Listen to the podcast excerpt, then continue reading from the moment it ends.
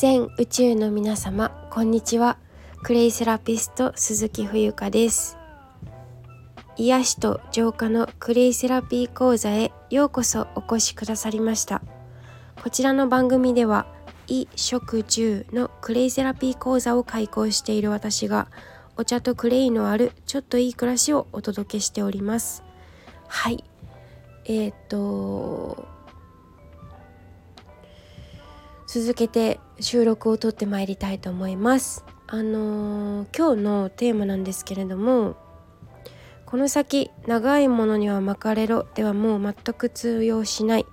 もう全く通用しないというテーマでお話をしてまいりたいと思います。はい。えーとですねあのー、文章今日のえーと、こちらの音声の文章バージョンは、えーと、概要欄の一番上に貼らせていただいておりますのでそちらからお聞きいただければ幸いです。はい、えー、皆さんどうですか？最近。どうですか？ってあのわかんないですけどあのー、オランダのルトガー・ブレグマンさんという、えー、思想家であり歴史家であるこの彼私の4つ上だから34歳なんですけれどもあの記事をねえっ、ー、と昨日の夜ちょっと見かけまして夜遅かったんですがこれはちょっとシェアしたいなと思ったのでそのルトガーさんがインタビューをね来日なさった時にインタビューを受けたみたいでその記事があの私の目に飛び込んできたのでそちらをシェアしたいなと思います。はい、興味のある方は是非最後まで、えーと、お付き合いいただきますと嬉しいです。はい。えっ、ー、と「ヒューマンカインド」っていう希望の、えー、歴史希望の歴史じゃないねヒューマンカインドっていうあのあ歴史で合ってるのか。希望の歴史というねえっと世界各国で翻訳された本があるんですけど彼が書きました。それのまあ私オランダ大使館の、まあ、ひょんなきっかけだったんですけどあの Facebook ページをフォローしフォローしていて見つけたんですね。でまあ私自身その日本人の働き方についてかねてよりとっても疑問があってそれについてあのインタビューでも言及なさっていたようなので、えー、それについて自分の考えもあのこちらでシェアできたら嬉しいなと思います。はいあの実は私あの昨年11月に彼が日本に来日してえっとあるお坊さんとうーん何て言うのかなセッションみたいなトークセッションの講演会に行ったんですよお店番の帰り着物で行ったんですけどこれ行ったと言ってないの多分違うなって思って彼の温度感だったりかなり気さくな方なんですね。なんというか全然気取っていないしすごくフランクな方で私自身あのインスタグラムにも、えっと、投稿させてもらったんですけどあの気づきをありがとうという、まあ、ざっくばらんに言うとそういった、え内容でですね感謝メールを送ったんですよそしたらすぐ返事が返ってきて「ありがとう冬香」ってあの嬉しいすごく嬉しいですとそういったあの感想をもらえることがっていうことだったんですね。ああすごくやはりあの彼は優しさっていうのを大事にしているようであのそのトークセッションでもお話ししていたんですけど、まあ、あの YouTube での YouTube でもルトガー・ブレグマンで調べると出てくるのでねあのよかったら興味がある人は見てもらったらいいと思うんですけど特に若い人に見てほしいかな。まあどんな人にも見てほしいものなんですがえー、っとそのこのままでいいのかという話ですよね。なんかもう時代が刻々とあの日進月歩じゃないですけど本当にこうやって変わっていく中で日本ってやはり島国なので、まあ、他国と比べるっていうのはよし悪しと言いますか比べる必要もないかもしれないんですけれどもうーんあのまあオランダだったりフランスだったりヨーロッパと比べると、まあ、そもそもねあのレベルじゃないですがもともと持っている素質だったり基本のキーが違いますからあの一概にはねいいとか悪いとかっていうふうには言えないと思うにしてもまあそれから日本人の国民性もありますよね。国民性も関係してくるとは思うんですが、えー、日本っていうのは長時間労働のくせに生産性が他国と比べて極めて低いということをお話ししています。はい、インタビューこの記事もね載せておくので見てくだあの読んでください。はい、でまあそれをじゃあどういうことなのかっていうふうに噛み砕いていくと、まあ、そもそも仕事をしていない働いていないっていうことを表すんだろうなって私は思いました。はい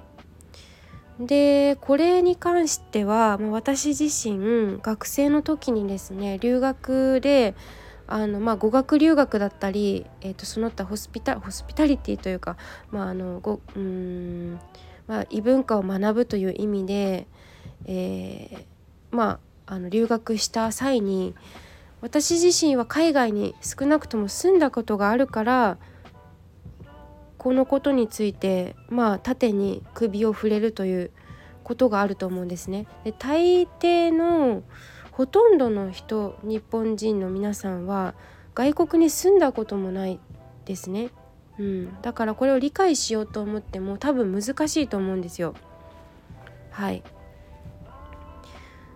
そうであそうだちょっとお話しするの忘れてましたけどルトガー・ブレグマンさんってすごく優しいんですよ。あの温かいというかあの戦うことが好きじゃないと言いますか。あの、まあ、これ好き好みあるん？好き嫌いあると思うので、まあ、戦争が好きな国民と戦うのが好きじゃない国民と。国民というかその人間ですね。まあこれはあの戦うフィールドというか住んでいる地球が違うというか惑星が違うと言った方が分かりやすいかもしれませんがはい。まあこのまま日本はどこへ向かって生きているんだろうっていう。確か日本だけなんですよね。あのー、こうスローガンというかこういったことを大事にしていこうっていうふうにない歌われていないのが日本っていうふうにも言われていたりします。はい、でまあお話を戻すんですが、えー、私自身2年弱前まであの会社員を6年半やっていたんですけども同じ会社でずっと勤めてきたんですが自分自身働いて現役で働いている時にですねすごく強く感じたことがありましてまさに彼が言っていることと同じことなんですけどなんだろうな自分自身も含めて仕事しているふりなんですよね。それがどういう形でどうやって人の役に自然環境に世界に地球に社会貢献しているかが全く見えなくてうん見えている風やっている風先ほどのあのこちらの1個前の配信でもお話ししましたがマスクと同じですよ。マスクの状況と。やっている風仕事している風見ている風 just pretending なんですよね。うん。ですから私はそこに自分の果たしてやっている仕事がどのように役に立っているかが見えなくて生産性がね見えない。ただ、えっと、その会社員なので、えー、毎日会社にね決まった時間に行ってパソコンの前に私でしたらデスクワークだったので、ま、デスクに座っていればお給料が自動的に振り込まれるというそういった自動的なあの仕組みにおりましたので非常に何というか薄い気迫と言いますか人間関係も希薄ですしそして会ったことない人にメールで返信をするこれにもとっても違和感を覚えたんですね。うん、ですからその人の役に立っているのかどうか人の役に立っているか否かも実感できなかった事実というのが会社員時代に悶々とありました。はいこれは別に会社の悪口ではなくて私自身がそういった感覚を覚えたという皆さん他の人がどう感じるかは分かりません。私はその人たちではないので。ただこれは紛れもなく自分が感じた真実だと思って喋っております。はい。でまあそこでそのえっ、と今回のテーマにつながっていくんですけれどもこの先ねあの長いものには巻かれろというあの価値観では全くもう通用しないっていうことが実感できるんじゃないかなって思うんですよね。えー、少なくとも私たち日本人日本に住む日本人がやるべきことっていうのはあのなんていうかもう本当に原点回帰じゃないですけども大きくいろんなことをやるのはもう物も溢れていますし今物ってそんなに欲しいですかね？もういらないところまで来てるんですよね。うん。もっと私たちが必要なことっていうのはえっ、と物ではなくてもっともっと病になってますから最低限こう最小限小さく小さくなっていくものだと思うんですよ。ですから大企業に勤めたりとかこう名前だけ肩書きを立派な肩書きをとかそういったことではなくて大企業に勤めることが素晴らしいことでも何でもないですし会社に頼って生きていく。そしてあのぶら下がっておけば何でも得られるみたいな時代は終わっていて自分の胸に手を当てて一人一人これ自戒を込めています。まあいつも私自戒を込めて配信しているんですけど配信しているつもりなんですが自分の胸に手を今こそ当てて自分には一体何ができるのかなっていうことを考えて考えるだけじゃダメです。実行すること。これに尽きるんだと思うんですよね。そして自分の頭で考えてまずはやってみる。で今ってあの昔テレビをねあの家族全員で見ていたそういう大家族の時代じゃないのであの一つの情報に一つえっ、ー、と何て言うかなみんなで一つのことに対して何かをするとかではなくてチャンネルがたくさんそれこそ細分化されてありますから何がヒットするかわからない時代に入っています。うん、はいですので自分がこれだと思うことをとことん突き詰めて貫き通すということですね。あとはあのノートにはちょっと書いてないんですけど相談信頼できる相談相手を1人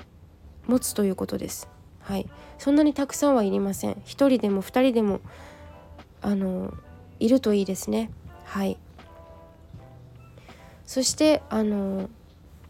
自分が思ったこと考えついたことを発信する SNS 時代というふうに今言われているそうなんですがこれだけ普及してスマートフォンがね。でえっとあの日本の人たちが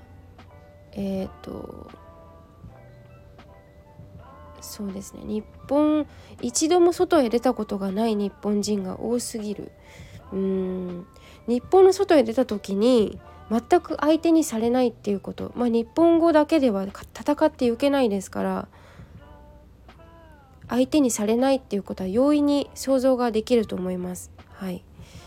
ですのでまああなただったらこれを今聞いているね。あのあなたでしたら何を武器として何を持っていますか？何を語れますか？何を背中で見せますか？そこにはスケールの大小はかんさほど関係ありません。あなたが自信を持ってこれだと思ってあの発信できること伝えることって何がありますでしょうか？そこにフォーカスすべきなんですよね。うん、時代は変わっています。刻々と。日進月歩。先ほどのコロナのことの収録でもお話ししましたが。はい。あの長いものに巻かれていてはいずれもう気づいたら死んでます。多分。本当に。はい。ですから今本当に時代の過渡期時代の変、えー、大転換期というふうに言われているように、えー、本当に今変わるべきところあのぼーっと傍観していては何も変わりませんしこのままでは私はまずいと思います。私にできることはクレイとお茶で日本人を健康健やか心と体を健やかにしてなるべく病院に頼らないなるべく医療に頼らないあの生き方を選ぶ選択肢がありますよっていうことを知ってほしいなというそして自分のやりたいことを思う存分やってほしいそれがあなた自身一人一人の使命につながっていくと思っていますので、まあ、そんな、えーと、気づくきっかけになったらいいなと思いこの配信をお話あの収録取らせていただきました。はい。今日は以上です。最後にお知らせなんですが、えっと、無料の冬香のファンクラブがございます。まあ、私の日々の思考回路もう私の頭の中って本当にいろんなことが蜂が騒いでるくらいいろんなことが目まぐるしく回っているんですがそんな私の思考を覗ける、えー、ファンクラブ Facebook で作っておりますので